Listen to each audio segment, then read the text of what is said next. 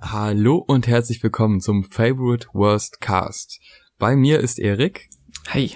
Und ich bin Jan und wir reden heute über zwei massige Charterfolge, denn einmal in Amerika Igor von Tyler the Creator auf Platz 1 und in Deutschland Rammstein mit dem gleichnamigen Album Rammstein. Ob die beiden Alben wirklich den Platz 1 verdient haben, wie wir sie finden, wo die Kritik ist und alles weitere seht ihr jetzt. Favorite Worst Podcast. Ja, Igor von Tyler the Creator. Zwei Jahre ist es her, dass äh, Flowerboy uns dermaßen geflasht hat. Jetzt hat er seinen seinen Zwei-Jahres-Rhythmus beibehalten. Und ähm, ja, was halten wir denn davon? Kann es an den Vorgänger anknüpfen? Ist es was komplett anderes? Bleibt er seinen Roots treu? Was passiert denn auf Igor? Also, ich würde sagen, es kann nicht zwingend anknüpfen. Er bleibt trotzdem seinen Roots treu, aber den Roots vor Flowerboy. Also Flowerboy mhm. hatte für mich einen sehr anderen Sound als alle Alben zuvor. Ähm, zwar auch mit ein paar Synthesizern drauf, aber es war ja früher auf den alten Alben sehr krass. Da war ja alles irgendwie mit entweder viel, viel Synthesizer oder viel, viel Gitarrengeschrammel.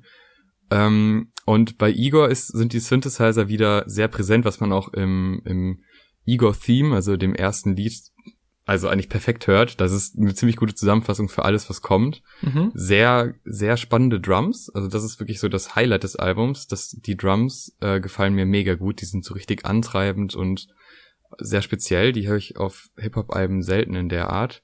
Mhm. Ähm, und ich finde schon, dass es ein gelungenes Album ist, womit man auf jeden Fall irgendwie warm werden muss. Also ich zumindest. Äh, hat aber schon ein paar kleine Schwächen, sag ich mal, was ich jetzt bei Flowerboy insgesamt nicht hatte. Man muss aber dazu sagen, ähm, ich habe Flowerboy damals unglaublich gefeiert. Also ich habe heute noch ein ein Bild in meinem Zimmer hängen vor dem Albumcover. Das ich mir war schon bewusst, dass ich das nicht wieder haben werde, dieses Hype-Gefühl. Da bin ich jetzt einfach mal von ausgegangen. Ach so, ich dachte das Bild. Okay. nee. Also ich, ich ich dachte mir schon so, okay, das, was jetzt kommt, das ist wahrscheinlich nicht mehr das gleiche Gefühl, was ich haben werde wie bei Flower Boy, mhm. weil es auch einfach davor nie so war. Also die Alben davor habe ich jetzt nicht übertrieben gefeiert und wenn ich jetzt ranken müsste, würde ich sagen, das ist das zweitbeste Tyler-Album. Aber wie siehst du das? Ja, ich habe lustigerweise ein äh, Poster vom Wolf-Album-Cover an der Wand äh, und muss aber auch sagen, dass mich Flowerboy dann sogar noch mehr abgeholt hat als Wolf, also schon äh, die Ära danach, sag ich mal. Und ja, bei Igor, das war wirklich, ich glaube, ich habe selten so einen 180 gemacht, was ein Album angeht. Also ich habe wirklich beim ersten Hördurchgang, weil er hat ja auch vorher ähm, in der Release-Nacht quasi so Instructions gepostet, die man befolgen sollte, wenn man das Album zum ersten Mal hört, so keine Handys, nichts, was stört, macht einen Spaziergang. Und ich habe so ein bisschen gedacht, ah, fuck it, so klar, das erzählt jeder Künstler und hab's dann quasi in der komplett gegenteiligen äh, Situation gehört und hab's auf einer Zugfahrt gehört und war komplett unter Stress und bin unter dem, so mit dem Mindset in das Album reingegangen, das sollte mich begeistern. Das hat natürlich nicht funktioniert, ähm, weil du das Intro eben als am Anfang hervorgehoben hast, äh, da hat's mich direkt bei, weil das äh, singt ja Lil Uzi ohne Autotune, ungewohnterweise, und da hat's mich direkt mega rausgehauen. Ich war so, wie schief und abgefuckt klingt das denn? Klingt so das komplette Album. Und es hat sich dann echt durchs ganze erste Hören gezogen. Also ich war super enttäuscht von vor allem Tylers Gesang und war so, ja, okay, er ist jetzt nicht der krasseste Sänger und war ja auch in der Vergangenheit nicht. Nee.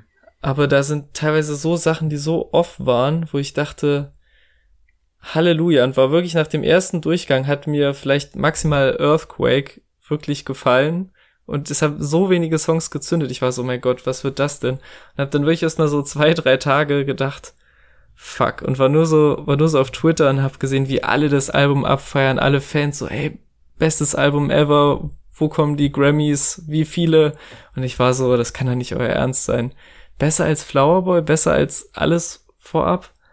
Und dann habe ich es ein zweites Mal gehört das hat mir ein bisschen besser gefallen. Dann habe ich es ein drittes Mal gehört. Da wurde es noch besser. Und mittlerweile würde ich sagen, ist es echt auf Flowerboy-Level angekommen bei mir. Also ich habe das wirklich selten erlebt, dass Sachen, die beim ersten Hören mir teilweise so also wo ich dachte, okay, das wird mir nie gefallen, habe ich so Gänsehaut teilweise mittlerweile, so weil natürlich auch mehr Kontext dazu kommt und man mehr auf die Lyrics achtet und mehr auf so die Thematik des Albums. Ähm, möchtest du uns doch schnell verraten, was die Thematik des Albums ist, damit wir das gesagt haben? Ähm, bei Igor handelt es sich um ein Break-up-Album. Es wird, nachdem bei Flower Boy der Boy erblüht ist, wie selten zuvor, ähm, ist Igor ein Trennungsalbum, was ich glaube wirklich fast jede Facette oder Phase einer Trennung oder einer auseinandergehenden Beziehung irgendwie einfängt. Und ich weiß nicht, beim ersten Mal hören hat mich das irgendwie so musikalisch und von dem Gesang her irgendwie so abgefuckt, dass mir das alles komplett egal war und ich komplett ignorant durch bin und war so, das kann doch nicht sein Ernst sein. So, und dann habe ich mal näher hingehört, habe es dann erstmal mehr so als, sag ich mal, Produzentenalbum gehört und habe wirklich die Produktion zuerst mehr zu schätzen gewusst, weil wirklich so viel detaillierter Kram darauf abgeht. Also wirklich jeder Song hat irgendwie einen B-Part, der von der Stimmung komplett anders ist. Jeder Song hat gefühlt tausend Bridges, die sich gegenseitig ablösen. Und ja, so habe ich es dann doch mehr und mehr gemocht und liebe es mittlerweile total, also fast jeden Song. Ich kann das zu einem sehr großen Teil bestätigen. Äh, ich habe es auch ähnlich wie du zuerst im Bus gehört und ich war auch so, äh, okay, nicht viel erwartet, aber auch nicht wirklich happy damit. Ähm, ich hatte dann auch, also manche Sachen haben mich so ein bisschen gelangweilt beim ersten Hören, weil die so repetitiv waren und ähm, halt auch ein bisschen sehr poppig soft. Und ich meine, Flowerboy hat sehr viele Pop-Passagen, aber die waren, die klangen alle deutlich wärmer als auf dem Album jetzt. Und das hat mich da irgendwie genervt. Das, das klang alles so roh und weiß nicht. Hatte am Anfang habe ich auch inhaltlich überhaupt nicht zugehört. Also ja. ich war also am Anfang noch, also bei Earthquake vielleicht, aber dann dachte ich, boah, irgendwie Billo, Liebe und bitte trenne ich nicht. Irgendwie fand ich das blöd. Ähm, dass das ganze Album thematisch total gut aufeinander aufbaut, ist mir dann wirklich erst beim zweiten, dritten Mal aufgefallen. Ja, same. Ähm, vielleicht der erste Song oder der einzige Song, den ich beim ersten Hören wirklich gefeiert habe, war, und jetzt wird's für Deutsche, also zumindest für mich schwer, New Magic Wand.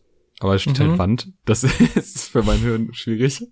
Ähm, den fand ich irgendwie sehr aufregend. Da fand ich auch das Intro schon, äh, also der hat ja ein paar Snippets gepostet äh, auf YouTube. Da hatte ich äh, Hoffnung drin und in What's Good auch. What's Good hat, fand ich dann beim, ja, beim ersten Hören mh, hm, geht so, aber New Magic Wand hat mir so ein bisschen die Hoffnung gegeben. Ich hatte aber da halt auch schon das Gefühl, so, ja, hör's noch mal öfter, ich, da ist was drin versteckt, was dir gefällt, du musst dich nur dran gewöhnen.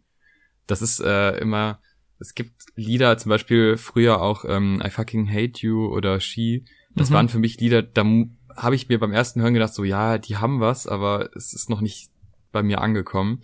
Und das Gefühl hatte ich dieses Mal auch. Und ich muss jetzt auch sagen, die erste Hälfte des Albums oder das erste Drittel, sag ich mal, gefällt mir sehr gut. Dann hat es aber einen kleinen Break bei mir, wo ich ehrlich sagen muss, da ist es mir dann egal geworden. Und mhm. ich würde sagen, wir gehen jetzt mal ein bisschen genauer auf die einzelnen Songs ein. Ja. Das wäre, ich glaube, das Grobe haben wir jetzt ganz gut umrissen. Äh, Igor's Theme habe ich ja halt schon angesprochen. Das ist halt ein reines musikalisches Intro mit ein paar einzelnen Sätzen drin. Ähm, das gefällt mir richtig gut. Einfach der Beat ist total schön und wie gesagt, das ist so eine Einleitung in das, was kommt. Also man, man macht diese paar Minuten durch und dann weiß man so, okay, viel Synthesizer, geile Drums, das kommt. Und dann kommt er ja auch schon mit der ersten Single rein, mit Earthquake, ähm, die ich am Anfang gar nicht so geil fand, aber irgendwie nach dem Video hatte ich einen Ohrwurm und es ist halt ein Ohrwurm-Song. Also da kann man, sehe ich mich schon mitsingen auf einem Konzert. Es ist vielleicht der, der hittigste Song einfach auf dem Album, weil viele andere auch wirklich erstens so auch richtig viel länger sind und irgendwie eine weirde Struktur haben teilweise und der ist halt wirklich so der eingängigste Deswegen ist auch so, das so die Single geworden, nehme ich mal an, die gerade so bisschen durch die Decke geht. Ich fände da dann auch immer schön, wenn die Übergänge toll sind. Das ist einfach so ein Albumding bei mir, was ich gerne mag. Und zwischen Earthquake und I Think mhm. ist ein sehr schönes, ein sehr schöner Übergang. Also das ist, wirkt sehr harmonisch. Und das sind mhm. dann so Momente, wo ich dann auch schon beim ersten Hören dachte so, ah, okay, da hat er sich was bei gedacht. Das ist jetzt nicht irgendwie aneinandergereiht, irgendwelche Lieder. Das wirkte sehr schlüssig. Ich finde den dritten Song dann, also I think, auch gut, aber ist jetzt nicht so catchy wie Earthquake. Und dann kommt ja auch schon der, also das war, glaube ich, so ein bisschen das Problem bei mir beim ersten Hören. So Earthquake war, fand ich ja beim ersten Mal noch nicht ganz so toll. Und I think auch nicht wirklich. Es war also ein bisschen alles so ein bisschen sehr soft. Und dann kommt ja dieses Exactly What You Run From, bla bla bla. Äh, ist ja nur so ein Interlude quasi. Äh, was thematisch total gut reinpasst ins Album. Aber wenn man noch nicht so abgeholt ist und dann kommt im vierten Song Direkt Interlude, Interlude ja. Dann bin ich immer so, ah, fuck. So, da ist der erste Teil schon abgeschlossen und das hat mich da gestört beim ersten Hören. Ja. Und dann kam noch Running Out of Time, was äh, immer noch nicht bei mir zündet. Hm. Ehrlich gesagt. Ähm, ich, hochgepitchte Stimmen sind manchmal sehr cool, aber ähm, die irgendwie nicht. Ja, aber Oder? auf dem Song, also er pitcht ja wirklich bei sehr vielen Songs die Stimme einfach und teilweise auch mehrfach hin und her. Also es wird dann bei anderen Songs noch kommen, dass er, dass ich mir teilweise denke, okay, wie will er den Ton jetzt treffen, wo er so hin will von der Melodie und dann kommt einfach ein Cut und es geht runter gepitcht weiter.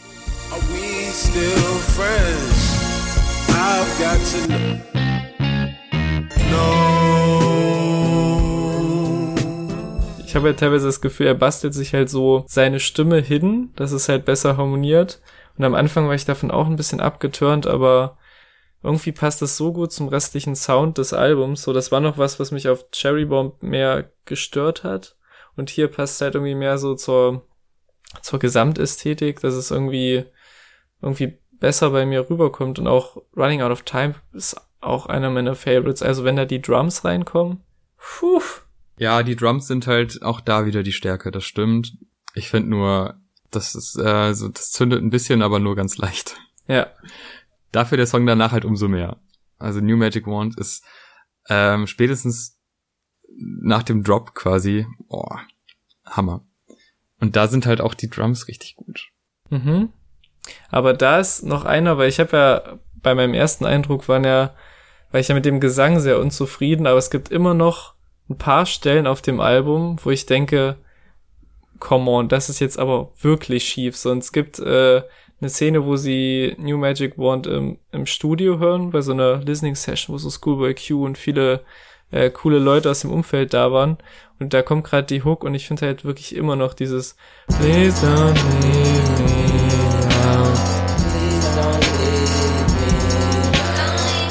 Das ist halt wirklich, also das dadurch, dass es auch noch so oft, so häufig wiederholt wird, du kannst mir doch nicht sagen, dass das nicht an allen Tönen der Welt vorbei ist. Also das ist noch so eine Stelle, die mich wirklich, weshalb der ja. Song für mich kein Favorite ist, wirklich, nur wegen. Aber das ist irgendwie, das, das passt doch. Das ist doch dieses verzweifelte, verlass mich nicht. Schon so ein bisschen, das klingt so wie so ein Wein, finde ich.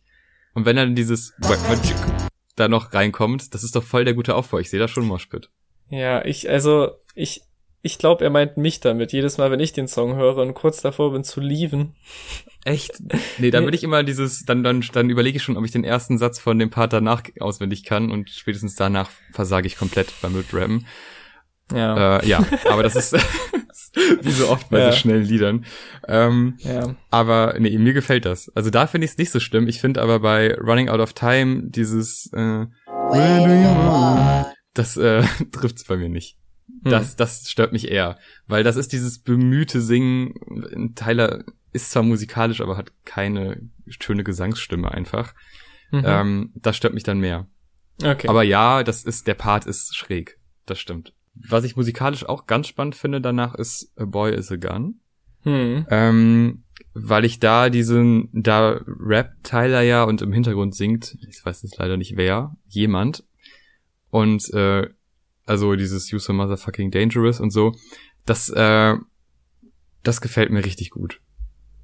Mhm. Beim ersten Hören zwar auch nicht, aber jetzt mittlerweile ist das wirklich so ein, so ein Kopfnicker-Song geworden, der, ähm, wo Tyler ja auch schon gesagt hat, es ist jetzt inhaltlich äh, eher so semi-durchdacht, sondern halt einfach, ähm, ich glaube, äh, A Woman is a Gun ist ein Film oder irgendwie sowas. Auf jeden Fall irgendeine popkulturelle Referenz, die er da verwendet und halt Woman oder Girl durch Boy austauscht und mhm. äh, ist ein schöner Satz. A Girl is a Gun Lied. heißt er. Ja. Girl is a Gun, okay. Ja, da ist leider die, äh, es ist Zufall, dass die beiden Hooks nacheinander kommen, aber da ist die zweite Hook, die mich äh, von den zwei Stellen, die mich auf dem ganzen Album leider killen, ist wirklich, wie er A Boy the Gun singt. Das, das Gun ist so lang gezogen und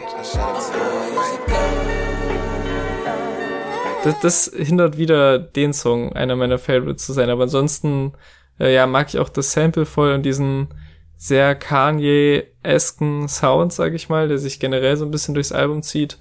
Ähm, ja, aber das ist auch wieder leider die Hook, die es für mich versaut hat. Echt? Okay, die ja. finde ich ziemlich stark. Mensch, das haben wir ganz anders Aber gehört. dieses, aber es ist ja spannend, dass andere Stellen für dich nicht gehen, die für mich vollkommen klar gehen.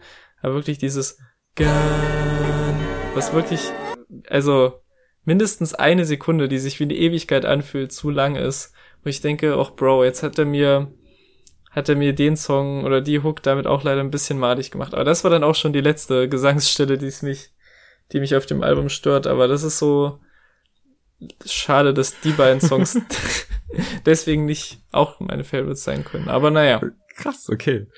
Aber findest du bei Puppet findest du dann ja, keine Fehler? Puppet ist mega. Da, da, da kriege ich Gänsehaut, wenn er anfängt, die Hook zu singen. Und so, so diese, diese Abhängigkeit vom Partner, die da so oh auf diese sehr, also, ne, der Song ist ja irgendwo so zwischen traurig und auch irgendwie sehr revealing, wie sagt man auf Deutsch, keine Ahnung. Und, und dann, wenn noch Kanye reinkommt im Hintergrund mit seiner Gesangsstimme, heftig. Also da hat's, mhm. da holt's das komplett wieder raus, was ich vorher an, an seinem Gesang zu mäkeln habe. Aber du siehst es anders. Voll ja, weil da ist ja, also wenn du dich beschwerst, dass da schräg gesungen wird, äh, das ist ja total schräg. Nee, das ist doch voll geil, Mann. Nein, ja, das ist schräg. Es ist total anstrengend. Ich finde das Sample am Anfang, oder was ist, ob das ein Sample ist, keine Ahnung, äh, den Beat am Anfang super anstrengend auf Dauer und ich finde, äh, nee. Also ja, aber sorry, dann, den, den, ich dachte am Anfang so, ja geil, jetzt Rap, gib mir Bars, geil, cool. Und dann, äh, weil es war ja bis dahin noch nicht so viel Rap außer auf einem Song. Ja. ähm, aber dann, irgendwann hat es mich komplett verloren. Aber ja, Außer also, diese, diese Drumstelle, die ist cool. Ja. Die kam bestimmt sehr authentisch übers Mikrofon. ich verstehe auch voll, dass du das am Anfang nervig findest, aber umso schöner ist doch dann der Moment, wenn der Beat so aufbricht und er mit dem I'm Your Puppet Chorus reinkommt und dann noch Kanye im Hintergrund. Heftig, da, da scheppert's mich jedes Mal weg, aber gut. Krass. Nee. Aber krass, dass wir so unterschiedliche Meinungen haben, wo wir das beide mögen. Ja. Das ist, äh, aber es spricht ein bisschen fürs Album, oder? Es, ja. Ähm, äh, mit verschiedenen Songs verschiedene Leute erreicht. Das ist ja gar nicht so schlecht. Ja. Aber jetzt bin ich noch gespannter. Also Puppet hat dir sehr gut gefallen. Was ist denn mit What's Good? Ja, krass, oder? ist ein krasser Banger. Ja. ja. Äh, krasser Banger und krasse Drums. Ja, auf Meine Lieblingsdrums auf dem Album. Mega. Turn my lights on. How the fuck you quiet with the mic on? I don't get excited, you saying Bowie ass niggas. I just get my mic. Ich muss eh sagen, insgesamt äh, gefallen mir offensichtlich auf dem Album die Banger am besten. Mhm, habe ich auch was schon ja gemerkt, bei ja bei Flower Boy nicht der Fall war. Äh, da bin ich ja eher die See You Again Boredom Fraktion mhm. ähm, und gar nicht zwingend Who That Boy. Deswegen hat mich das ein bisschen überrascht, aber hier catchen mich dann doch eher die Banger. Anführungszeichen. Mhm. Die habe ich gerade tatsächlich gemacht, ja. Sehr schön. Aber was, was hältst du denn dann vom nächsten Song? Das interessiert mich dann, weil das ist mein Favorite momentan.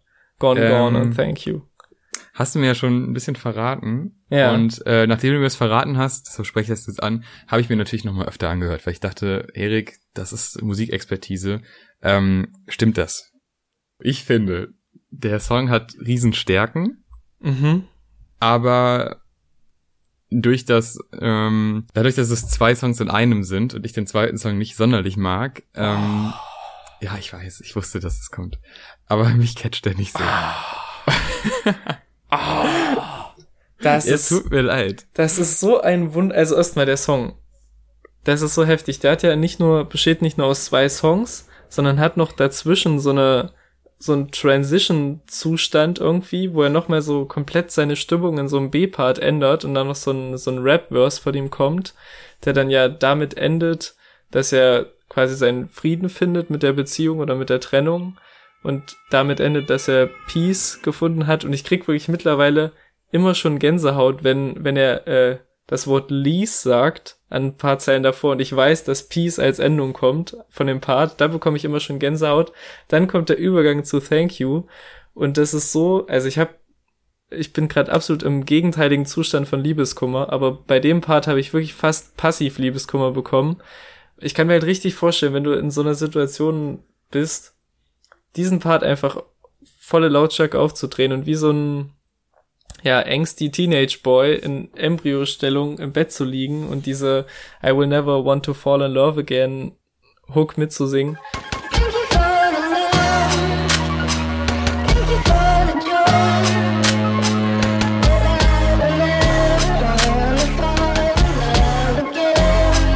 Es, es kickt mich so krass. Und das ist wirklich so im Zusammenspiel von diesen beiden Parts, die auch unmittelbar zusammengehören. Dieses ähm, damit abgeschlossen haben, okay, die Liebe ist weg, ich hab's abgehakt und dieses aber trotzdem Danke für die schönen Seiten und so, das ist so krass und absoluter Lieblingssong derzeit. Ähm, für mich. Ja, ich, ich, ich, ich sage ja auch nicht, dass das ein schlechter Song ist. Also es ist jetzt äh, vielleicht der, ich sag mal, der dritt, dritt oder viertbeste Song auf dem Album. Das ist für mich was. persönlich. Ja, also das, das klang jetzt vielleicht negativer, als, äh, als es sein sollte.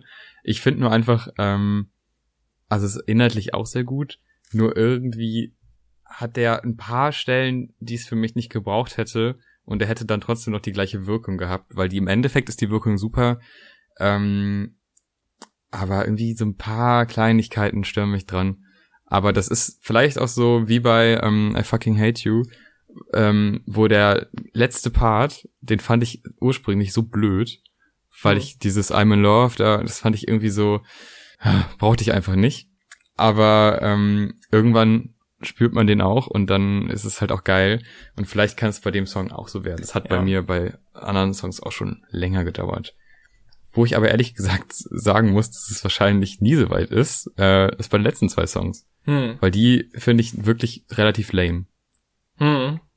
Und da ist auch bei Are We Still Friends äh, das Paradebeispiel für Ich treff den Ton nicht, äh, als Tyler das selber singt, die genau den Satz äh, im Refrain. Ja. Dieses Friends, das geht so runter. Oh Gott. Nee, der, ich weiß nicht, das, ich weiß nie wieso. Das äh, oft trifft er wirklich einfach die Töne nicht. Der kann unglaublich gut rappen und der ist auch wirklich, der kann wahrscheinlich auch gut schreiben und gut Refrains und so aufbauen und so weiter. Mhm. Aber dann hol dir Features. Du kennst so viele Leute, hol ja. dir geile Features. Aber das, das ist ja auch so ein bisschen auf dem Album so. Also es gibt manchmal Melodien, die er beim ersten Mal andeutet so, und wo ich denke, okay, ich sehe, wo er hin will, dann kommen halt so Backing Vocals rein, zum Beispiel Solange Knowles, ist ja auch auf fast jedem Song irgendwie als Background Vocals in den Credits angegeben. Und äh, das, das finde ich macht er schon viel, aber es gibt, du hast recht, es gibt halt trotzdem immer noch so Stellen, wo man denkt, ja, das hättest jetzt nicht du singen müssen, so ein bisschen. Also mir geht's auch so mit den letzten beiden Songs, dass die nicht ganz so zünden, obwohl ich halt bei dem, beim allerletzten, bei Are We Still Friends, ist halt ich finde, den braucht's halt thematisch sehr so als Abschluss, weil das immer so die abschließende Frage ist, wenn so eine Beziehung in die Brüche geht. Ist das auch ein perfekter Abschluss für das Album, so als Konzept Breakup-Album. Aber ja, ich ist jetzt nicht einer der stärksten Songs, wobei ich halt den, den emotionalen Ausbruch und dieses, den Gesang, der am Ende im Schreien endet, so das finde ich halt noch so einen starken Moment, aber bis dahin ist es echt ein bisschen bisschen vage, ja.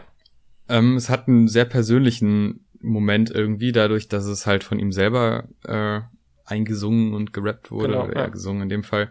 Ähm, das, also die Wirkung verstehe ich schon, wieso er das gemacht hat und wieso er sich da jetzt kein Feature geholt hat. Ja. Es ist nur einfach ich weiß nicht, ich bin glaube ich schon bei den zwei, also zwei Songs davor bin ich schon satt und zufrieden und dann kommen halt noch die beiden, die mir jetzt nichts Neues irgendwie geben, die aber thematisch total Sinn machen. Also das verstehe ich schon, es ist auch cool. Ich finde auch gut, dass das ein thematisches Album ist, was ich ursprünglich nicht dachte, weil er hat ja mit Igor dann diese Kunstfigur aufgebaut, äh, ja. die ich weiß nicht genau, wie das zusammenhängt, äh, dass er jetzt eine blonde Perücke trägt und einen Anzug hm. mit dem Inhalt des Albums. Keine Ahnung, aber es wirkt irgendwie.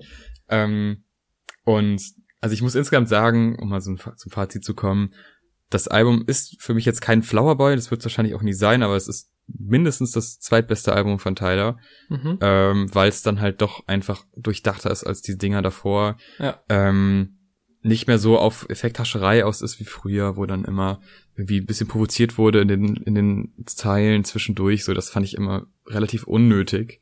Ja. Und in dem Fall halt überhaupt nicht. Es ist sehr persönlich, wie Flowerboy auch schon. Ich habe irgendwie das Gefühl, das war so die Bestätigung für ihn, dass er sehr persönliche Alben machen kann äh, und das trotzdem auch gut ankommt.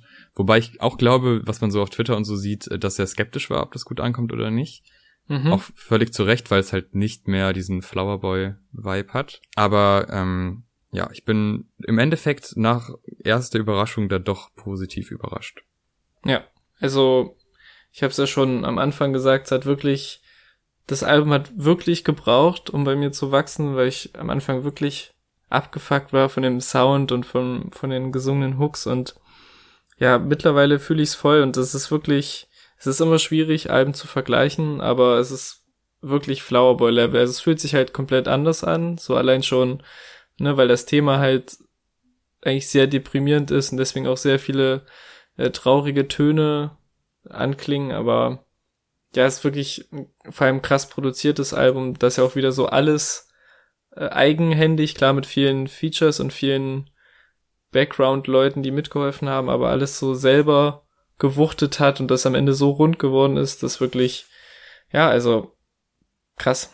Krass dachten sich wahrscheinlich auch äh, ein Großteil von deutschen Rock-Metal-Fans, als die gehört haben, dass nach zehn Jahren Rammstein zurückkommt. War durchaus eine Überraschung und war dementsprechend auch medienwirksam äh, überall zu lesen, auf Twitter und ja, wo auch immer, wo man halt Sachen lesen kann im Internet. äh, da war immer, oh, Rammstein hier, Rammstein da, Rammstein ist auch heute Abend äh, in der Felddienst Arena in Schalke. Auf Schalke. Auf Schalke, Entschuldigung, auf Schalke und äh, tritt da auf und wir haben uns jetzt auch mal mit dem Rammstein-Album beschäftigt, was den kreativen Namen Rammstein trägt. Ja. Aber ich finde auch für so ein, für so ein Comeback-Album finde ich das gar nicht schlecht, wenn man Echt? einfach seinen Namen als Statement nutzt. Ich finde so self-titled Alben, das finde ich immer spannend. Ne? Wann kommen die so? Ist das das erste Album des Künstlers, weil der so ist, das bin ich. So, ich, jetzt bin ich draußen, macht Mhm. mit mir, was ihr wollt. Oder ist das, ich finde es aber lustig, wenn es so mitten in der Karriere kommt, weil es einfach so nach dem Motto, ja, keine Ahnung, wie wir das mehr nennen sollen. aber, ja, das ja. stimmt. aber du hast recht, als Ähm. Comeback ist es, ist es passend. Hat was. Hat was. Ähm, und ich finde auch, das erste Video, was released wurde, ist auch direkt das Intro-Lied Deutschland, äh, was ich weiß noch, als der Teaser kam und es äh, war ja dann in KZ-Outfits äh, standen sie da und es war so 20 Sekunden einfach, man sieht sie da nur stehen und das war ja schon ein Riesenaufschrei und ähm, das Beispiel bringe ich gerade, weil das ist irgendwie fast immer das Rammstein-Prinzip. Erst mit irgendwas Provokantem einem Riesenaufschrei verursachen, bevor das, was äh, kommen soll, released wurde. Und dann, wenn es kommt, ist dann doch ein, ein Twist eingebaut oder äh, es wird nur als Symbolik verwendet und inhaltlich ist es ganz anders, dass man das immer wieder rechtfertigen kann. mhm. So kommt es mir meistens vor. Also es ist mehr, ich sag mal so, die, die Aufregung über ein Rammstein-Comeback mit KZ-Uniform war nur vor dem Album da. Als das Album dann rauskam, war die Aufregung komplett vorbei. Weil auch so Lieder wie, ich meine, wenn man sich die Tracklist anguckt und man sieht, äh, zeig dich Ausländer Sexpuppe hintereinander, da denkt man sich, hm, grenzwertig. Wenn man dann aber die Lieder hört, denkt man sich, aha, okay, macht ja, Ja. vollkommen Sinn. Und das ist, äh, ist immer die Frage, wie weit sollte man gehen, aber ich finde es in dem Fall tatsächlich ähm, nicht schlimm. Ja. Und gerade der erste Song, also wenn man Rammstein vermisst hat, und man hört dann Deutschland, dann hat man direkt wieder Bock. Dieses, dieses Key, also wie der Song aufbaut musikalisch, diese, dieses, diese Melodie vom Keyboard, dann zusammen mit der Gitarre, dann zusammen mit Schlagzeug und dann in klassischer Rammstein-Manier und vor allem mit richtig geilen Adlibs. also dieses Du hast, du hast, du hast. Ja. Das macht richtig Spaß. Also das äh, allein deshalb höre ich den Song gerne, weil die auch so ein bisschen variieren. Ne? Das ist ja nicht Ja. immer die gleiche Wiederholung. Also schon fast schon Hip-Hop-Anleihen. Ja, also das äh, hat mir auf jeden Fall sehr gut gefallen und da hatte ich dann direkt Bock auf ein Rammstein-Album. Wie war denn dein erster Eindruck? Also ich habe, ähm, also für mich ist das relativ weit aus meiner Comfortzone, muss ich ehrlicherweise sagen. Erster Bezug zu Rammstein war, ähm, jetzt mal so eine Geschichtsstunde zu machen. Ähm, in der Grundschule sollten wir so ein, gab es irgendwie so ein Elternabend oder so ein Dings, wo irgendwie so ein Programm aufgeführt werden sollte. Und da war irgendwie so die Idee, äh, dass irgendwie immer so Gruppen von Kids irgendwie so eine stereotype Gruppe, ich weiß nicht mehr, was es da anders gab, so abbilden und dann war halt so die Idee, ja, hier die drei Jungs machen hier so, so sind so Hip-Hopper mit so weiten Klamotten. Und äh, ich höre schon Falk Schacht irgendwo mit dem Stiftscharn. Ähm, und da war so, ja, wir brauchen irgend so ein, ne, irgend so ein Klischee-Hip-Hop-Gedöns halt. Und da war irgendwie die Idee von einem der älteren Jungen, ja, wir können doch einfach zur Sonne von Rammstein so Hip-Hop-mäßig reinlaufen. Und ich, damals, also mega klein halt, ne, weder Bezug zu Hip-Hop, weder Bezug zu Rammstein und war so, okay, machen wir halt einfach und im Nachhinein so weird, also Rammstein hat halt teilweise auch so minimale Hip-Hop-Anleihen. Ich meine, Till Lindemann hat einen Song mit Haftbefehl gedroppt. Dieses Jahr, letztes Jahr. aber, ähm, letztes, glaube ich. Aber oder? das ist so, Boah, so weit weg irgendwie. Und im Nachhinein ist das so eine absurde Erinnerung, die mich, glaube ich, auch, die mir ein bisschen Angst vor Rammstein gemacht hat, muss man sagen, in dem Alter. So dass das, äh, so dass ich jetzt danach irgendwie nie so krass Kontakt mit der Band hatte. Nicht um das jetzt so krass als so psychologisches Trauma, was so dafür verantwortlich ist, mich nicht mit der Band zu befassen. Aber das war als, als weirden Einstieg in die Band. Und das war jetzt tatsächlich das erste Rammstein-Album, was ich von vorn bis hinten gehört habe. Ähm, wo wir gerade bei Anekdoten sind, ich habe auch zwei kleine Anekdoten zu Rammstein. Hau raus. Äh, und zwar Scheiß auf kind. das Album. Ja, echt jetzt, Anekdotentime. Wir müssen also ein bisschen hier, ne, einführen. Ja. Ähm, also, als Kind bin ich oft mit meinen Nachbarn äh, rumgefahren, auch in Urlaub und so weiter. Und da war, es war halt so eine Familie und äh, der Vater, der war großer Rammstein-Fan. Äh, war, wirkt jetzt eigentlich nicht so, jetzt, äh, wenn man ihn so privat kennt. Aber es war jetzt kein Metal-Fan eigentlich, aber Rammstein war so sein Ding. Und als immer im Auto und so als Zehnjähriger oder was weiß ich, Zehn-, Elfjähriger hörst du dann diese Lieder und verstehst halt gar nichts, mhm. weil du denkst immer, oh, gruselig, die Stimme, wieso rollt er das eher, wieso ja. so düster und dann so komische Bilder, die der auch dann äh, zeichnet und die man nicht so ganz äh, versteht und die Zusammenhänge nicht versteht, aber es ist doch immer catchy gewesen. Also die gerade die Gitarren sind halt wirklich eine Riesenstärke von Rammstein. Also die Melodien und die Gitarrenriffs, das ist einfach richtig, richtig gut. Und ähm, das führte irgendwann so weit, dass ich, glaube ich, mit 14 oder 15 auf äh, einem Coverkonzert von Rammstein mitgefahren bin. Mit Damn. Denen. Ich war nicht Fan von der Band, aber die halt, äh, also ich war öfter mit denen halt auf Konzerten und die waren dann da und das war, glaube ich, wie heißen die Völkerball? Ich muss nochmal nachschauen. Ich glaube, ich glaube, die heißt Völkerball und das ist halt einfach eine Rammstein Coverband. Und dann äh, war ich da mit meinen 14, 15 Jahren schön in der ersten Reihe bei Rammsteins Coverband und hat mir die Lieder gegeben. Und ich fand's damals richtig geil. Geil. Das ist mein, äh, mein einziger Bezugspunkt. Ich habe auch noch nie ein Album richtig durchgehört von denen. Ja. Und das halt jetzt schon. Und ich muss sagen, teilweise super, aber mhm. um ein bisschen Analogie zu äh, dem Igor-Album, zum Ende hin wird's ein bisschen meh. Aber fangen wir vorne an. Deutschland haben wir schon erwähnt, richtig gut. Mhm. Radio. Wobei, ich, ich muss mal kurz Deutschland. Es, es macht mir aber trotzdem ein gewisses unbehagliches Gefühl, wie ich mir so ein riesen Hallenkonzert von Rammstein vorstelle, äh, die dann so zu tausenden Leuten auf Schalke äh, Deutschland grölen einfach. Das, das macht mir ein bisschen Angst, die Vorstellung. Aber ja, ich habe mir auch gedacht, ähm, er singt ja da auch Deutschland, Deutschland über allem. Ja. Äh, was ja, ne? Aber im Kontext des Liedes ist es natürlich. Nein, äh, ich, ich, Also es ist ja offensichtlich, dass es nicht so rechtsorientiert ist, der Song. Ja, aber ähm, ja, auf jeden Fall. Und das gerade auch das mit dem über allem die Stelle äh, gibt's ja vorher den Part, wo quasi ganz viele Wörter von über äh, aneinander sind, was ja, ja die Zeile und so weiter. Und überfallen und überraschen und so. Äh, also, nee, auf jeden Fall, ich wollte dem Song auch keine solche Tendenz, aber Olli Schulz hat mal gesagt, er liebt die Band, aber auf den Konzerten sind Leute, die sind so dumm, eine Banane zu öffnen. Und ähm, mit der Assoziation gepaart auf Schalke, keine Stereotype über Gelsenkirchener Fußballfans, aber also es, es äh, gibt da bestimmt auch viele Leute, die dann in der Sekunde das auf irgendeiner Ebene so abfeiern, wie es gemeint ist, aber trotzdem die Vorstellung, eine Riesenhalle voll schwitzender Männer, die Deutschland grölen, finde ich schwierig. Aber das hat nichts mit dem Song zu tun, sondern nur mit dem, was das Bild auslöst im weiteren Sinne.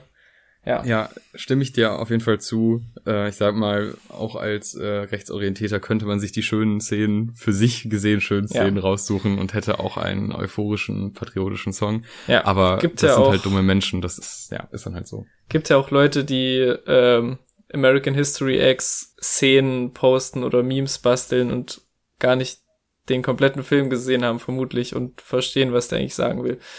Aber genau. Genauso Ja. ist das mit dem Song. Was Till Lindemann aber verstanden hat, ist, dass sein Radio abends funktioniert und dass man da gute Lieder hören kann.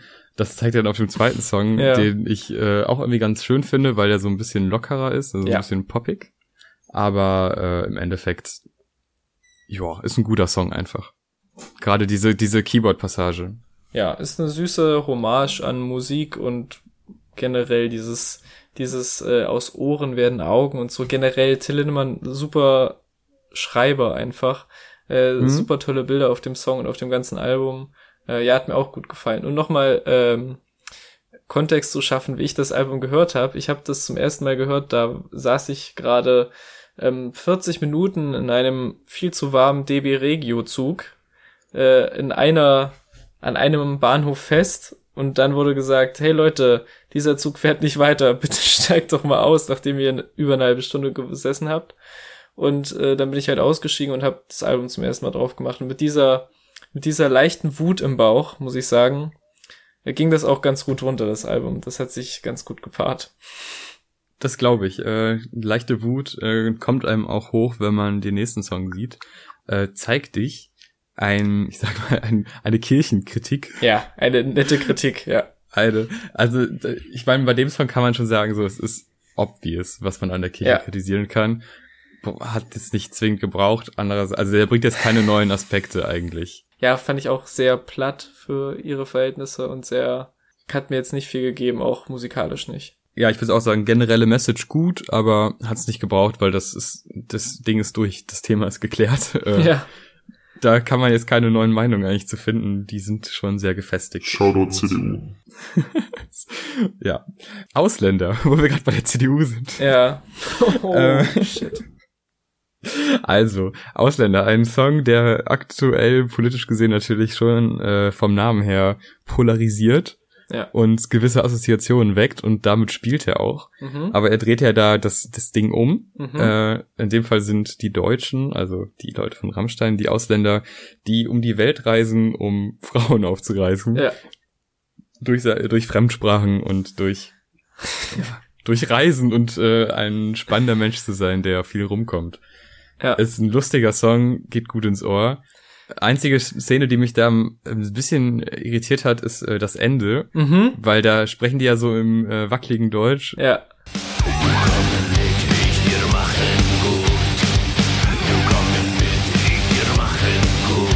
Ja, und da habe ich dann schon so gedacht, so ja, wie soll ich das jetzt einordnen? Das verstehe ich jetzt nicht ganz.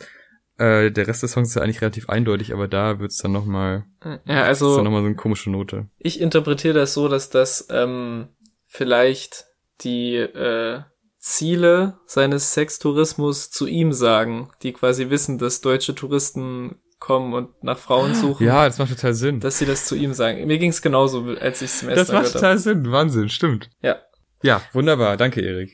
sehr gerne. Ja, kommen wir Call zum me. nächsten Song. ja, für Sex. Denn bei Sex. Es, äh, ich dachte, das ist wieder so der klassische Titel, wo man denkt, hm, Ja. echt, brauchen wir das?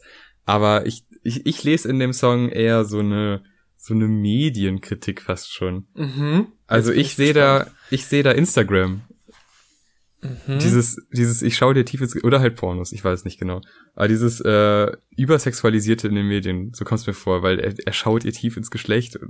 Das ist so, und er guckt sie an, dann wird ihm aber erst schlecht, aber es ist halt so eine Überflutung an, an Reizen, die da kommen, dass er es dann doch irgendwie geil findet. Irgendwie, Ja. und dann auch dieses, äh, dieses euphorische, ähm, ja, weiß nicht, also das ist, mir kommt es so vor, als wäre das so eine Kritik an dieser Übersexualisierung, sei es in den Medien oder ja, überall eigentlich.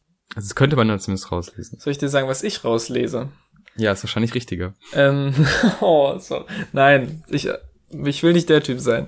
Aber also ich habe den so interpretiert, also mir, das war erst einer echt der mir gar nicht gefallen hat, irgendwie, weil ich den wirklich, also weil der wirklich oberflächlich gesehen auch sehr flach ist und sehr platt und jetzt keine krass schönen Bilder hat, was ich Weltthema auch nicht so anbietet, aber also mir hat der erst gar nicht gefallen und dann irgendwann hat's beim Refrain so knack gemacht, weil ich dachte, ähm, ich sehe das so als eine Parodie auf so dieses äh, auf der Kirmes besoffen, komm her, du willst es doch auch, weil im Refrain dieses wir leben nur einmal, wir lieben das Leben hat so so Karneval-Assoziationen hier, wir lieben das Leben, die Liebe und die Lust und so. Das Ja, ist, das stimmt. Dass es mehr so in Richtung ähm, ja tendenzielle sexuelle Übergrifflichkeit von so Volksfest-Macho-Typen kritisiert, sage ich mal, und jetzt halt aus der Perspektive so ist. Das hat's bei mir so ausgelöst durch den Refrain einfach. Ja, der Refrain hat bei mir so die, äh, ich sag mal, die, die Texte unter Instagram-Bildern wiedergegeben. Dieses, äh, also wir leben nur einmal, das sind diese, diese pseudo-schlauen Sprüche, die manchmal unter Instagram-Bildern stehen, wo dann irgendwer halbnackt an der Palme hängt oder so. Hm. Das gibt's ja alles, aber die Verbindung, die du da ziehst, die äh, ist mindestens genauso richtig. Also ich glaube, das kann man sogar auf verschiedenste soziale Begebenheiten äh, drauf projizieren. Und dann Ja. auch dieses, äh, du willst es doch auch, das stimmt, das ist natürlich äh, gerade auf äh, Volksfesten und so durchaus eine gängige Methode oder Karneval, was auch immer, äh, dass Männer dann denken, ja, ne, sie Ja. will doch auch. Im Suff, das passt auf jeden Fall sehr gut, die Interpretation von dir, äh, könnte aber auch zu einer DM auf Instagram führen, wo irgend so ein etwas ekliger Typ äh, oder Mhm. sehr ekliger Typ eine Frau anschreibt, die, weiß ich nicht, ne, irgendwie komisch post und so eine euphorische Wir lieben das Leben Mhm. Untertitel auf ihrem Bild hat. Ah, das sehe ich. Kann man, okay. glaube ich, in beide Richtungen. Ja, ja, klingt beides relativ plausibel. das, das, das ist doch das Schöne an Kunst, ja. Das. Mhm. nichts ist falsch. Und trotz dieses sehr banalen Titels ein guter Song. Mhm. Ähm, jetzt kommen wir zu meinem Highlight Ja. des Ja. Albums, Puppe. Ja. Also, erstmal, Ah. es, es, der baut sich ja auf mit einer sehr ruhigen Passage, Gitarre, alles ruhig, sehr düster atmosphärisch, ähm, aber fast schon so, also dunkel, nicht düster, sondern eher dunkel und ähm, aber trotzdem so noch ein bisschen Wohlfühldunkel, sag ich mal. Es Mhm. geht Richtung Nacht so. Wohlfühldunkel. Ja, es ist schwer zu beschreiben, aber es war ja, du hattest ja nicht direkt Angst am Anfang. Aber es ist ja trotzdem düsterer Sound, oder? Also ich hatte als die erste Zeile, wenn Schwesterlein zur Arbeit muss, schließe ich mich im Zimmer ein. Da hatte ich schon Angst und wusste genau, in welche Richtung das geht. Ich rede jetzt nur von der Musik, nicht vom Inhalt. Ach so, okay. Also die, die Gitarre. Ich habe mich Die direkt. mir am Anfang noch so ein, so, Ja, okay, ich weiß, was du meinst. Ich, ich hatte direkt Schiss und hab, hab mich in meinem Zimmer eingeschlossen. Vor allem äh, die erste Zeile, ich hatte da schon die Spekulation Prostituierte. Ja. Ich weiß nicht wieso, aber weil es ging um Schwesterlein und Ja. es war noch so, so kindlich gehalten und ich dachte sofort, alles klar. Ja. Und es wird dann auch im Laufe der ersten Strophe äh, offensichtlich, Mhm. was die Schwesterlein da tut, weil die muss ja nicht weit raus, die Ja. ist ja nebenan. Ähm, und dann ist da eine Stelle in dem Lied, wo man denkt, jetzt kommt irgendwie Refrain oder was auch immer, aber das ist dann nur die Überleitung zum quasi zum zweiten, zur zweiten Strophe mit ein bisschen neuem Schlagzeugbeat und Rhythmus. Und das ist so gut gemacht. Also das ist eine wun musikalisch wunderschöne Stelle, die mir fantastisch gefällt.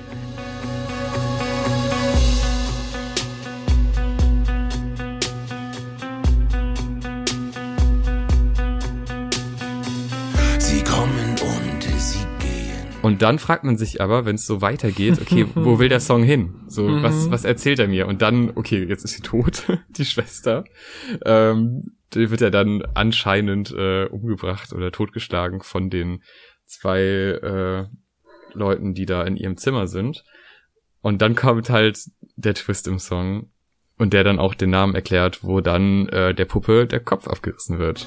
Und dann reiß ich der Puppe den Kopf reiß ich der Puppe den Kopf ab. Ja, ich beiß der Puppe den Hals ab.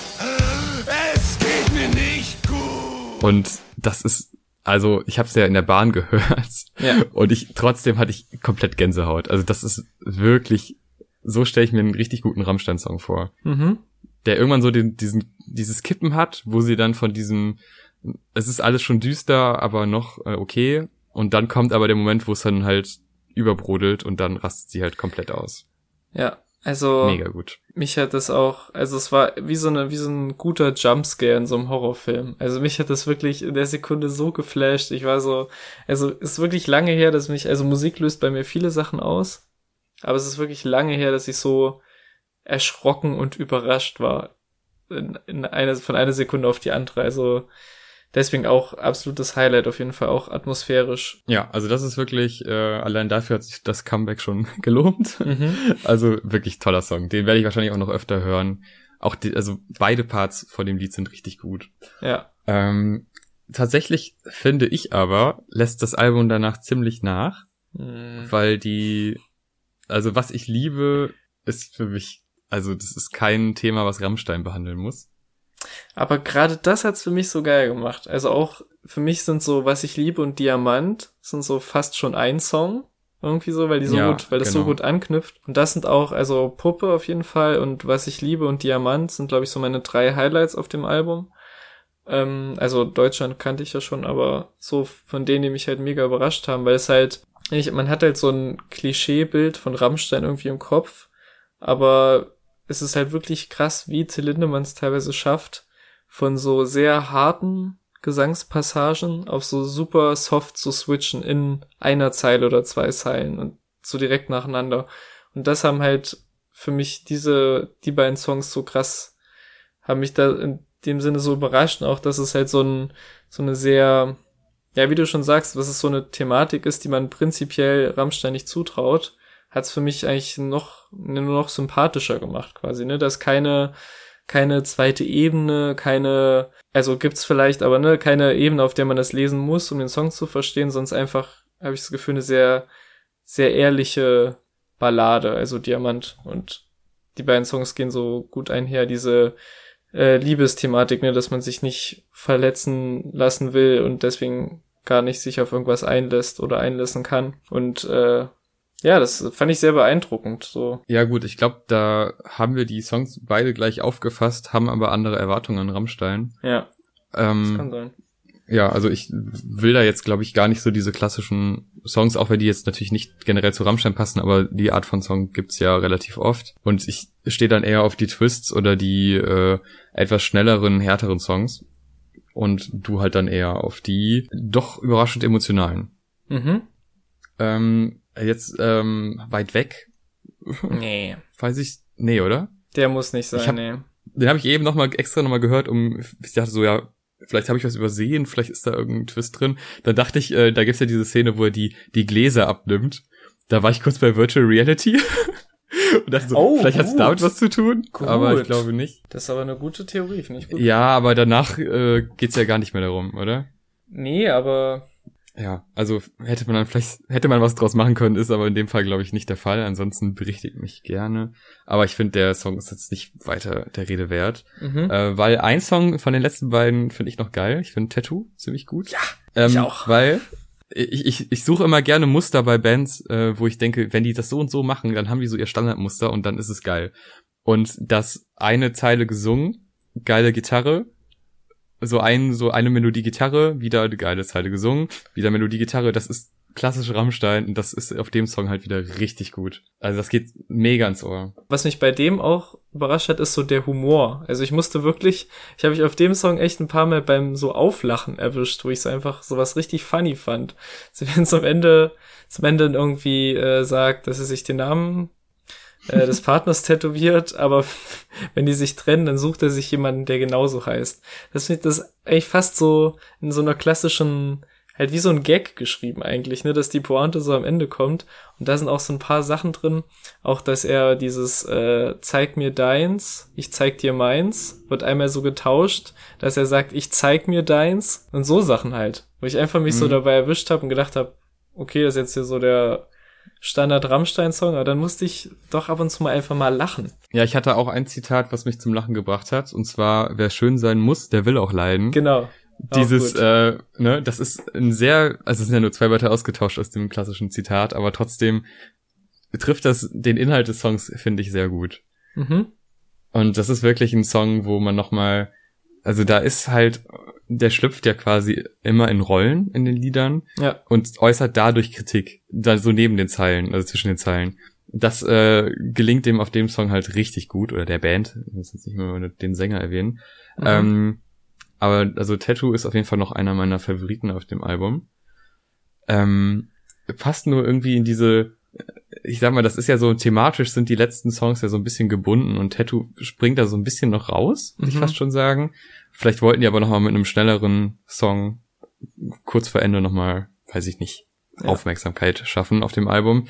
Dann kommt ja Hallo Mann und äh, ist auch wieder eine Rolle, Ja. wieder eine äh, eine der vielen ekligen Rollen, die er da spielt. Mhm. Ähm, und es ist schon ein guter Song, ist aber irgendwie ist halt wieder so ein rapider Wechsel in was Neues Ja. thematisch.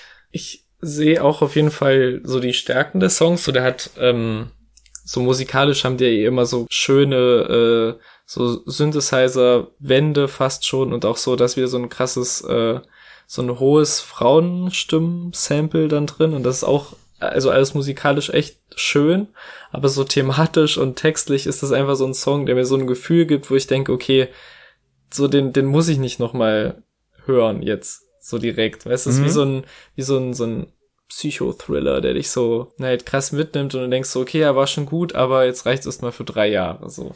Und so ein bisschen geht mir es mit dem Song, weil es ist schon auch gut getextet und gut aus der Perspektive beschrieben, aber das ist einfach eine Perspektive, in die man sich oder in die ich mich nicht so gern reinversetze oder deswegen ist jetzt kein Heavy Rotation Song. Ich finde das allgemein eine ganz gute Beschreibung für das ganze Album. Äh, ich fand, das war so ein bisschen wie so ein Event halt, Mhm. dass man sich dann anhört und wirklich auch was gut ist und auch durchdacht ist und auch viele Kniffe hat, dass man sich auch noch zwei, drei Mal anhören kann. Ja. Was jetzt aber vielleicht auch daran liegt, dass ich genremäßig selten was in diese Richtung höre, Mhm. wo ich jetzt zwei, drei Lieder so rausziehen werde. Also ich denke mal Puppe, Deutschland, ähm, ganz vielleicht noch Ausländer und Tattoo auf jeden Fall noch. Äh, und die werde ich bestimmt noch öfter mal anmachen, wenn ich da Bock drauf habe, wenn mal so ein Rammstein-Moment kommt, die Bahn wieder ausfällt oder so. Aber ähm, der Rest, der wird dann in Zukunft äh, liegen gelassen. Aber hat sich auf jeden Fall mal gelohnt, da reinzuhören, weil es ist wirklich ein gutes Album. Mhm.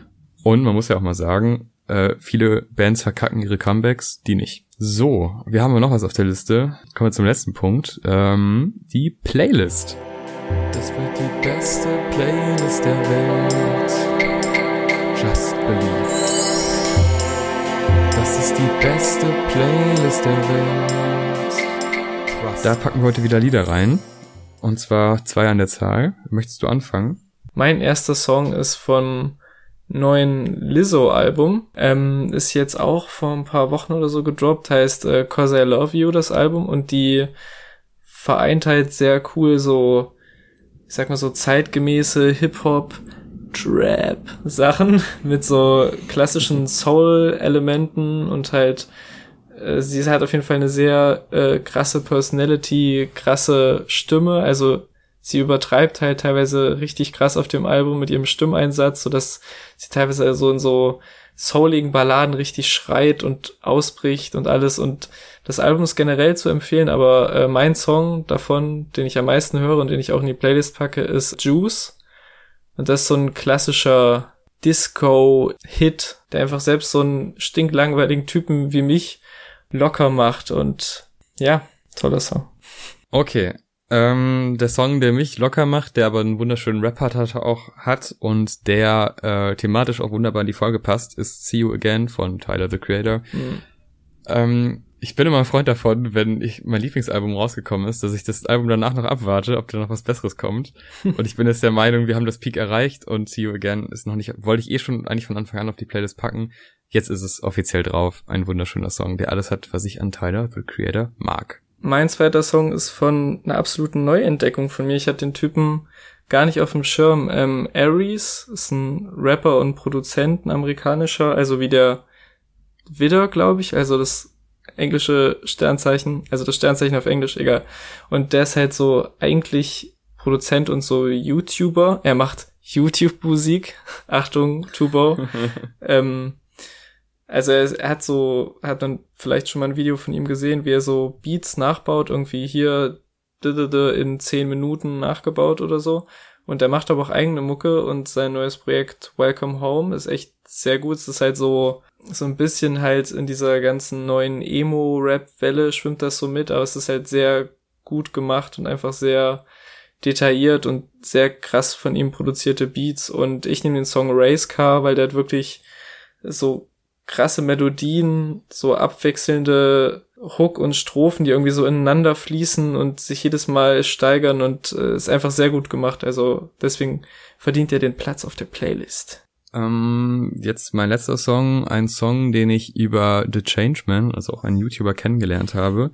Der hat mal ein Experiment gemacht, äh, ich glaube eine Woche dasselbe Album immer wieder hören. Hm. Und in seiner ersten Woche war Mark Kuchelek und Desert Shore. Ähm, und er hat dann in dem Video immer wieder diesen Song Hey You Bastards, I'm Still Here reingebaut. Und ich hatte danach so ein Ohrwurm, dass ich mir das Album runtergeladen habe. Und äh, das ist tatsächlich dann auch in meine Winterplaylist, wo immer die etwas düsteren, traurigeren oder dunkleren Songs reinkommen, äh, gelandet. Das habe ich dann im Winter sehr oft gehört und es äh, ist mir vor ein paar Tagen wieder eingefallen, dass ich da mal wieder Bock drauf habe, das zu hören. Und deshalb kommt das auch in die Playlist, weil es ein wunderbarer Song ist. Und damit sind wir durch für heute. Vielen Dank fürs Zuhören. Ähm, ja, in Zukunft, bald kommt Rin-Konzert, kann ich da mal berichten. Und diese Woche ist eh krass mit Alben. 31. sollte man auf jeden Fall mal ein Auge drauf werfen. Sieht man auch alles im Release-Radar. Bis zur nächsten Woche. Ciao. Ciao.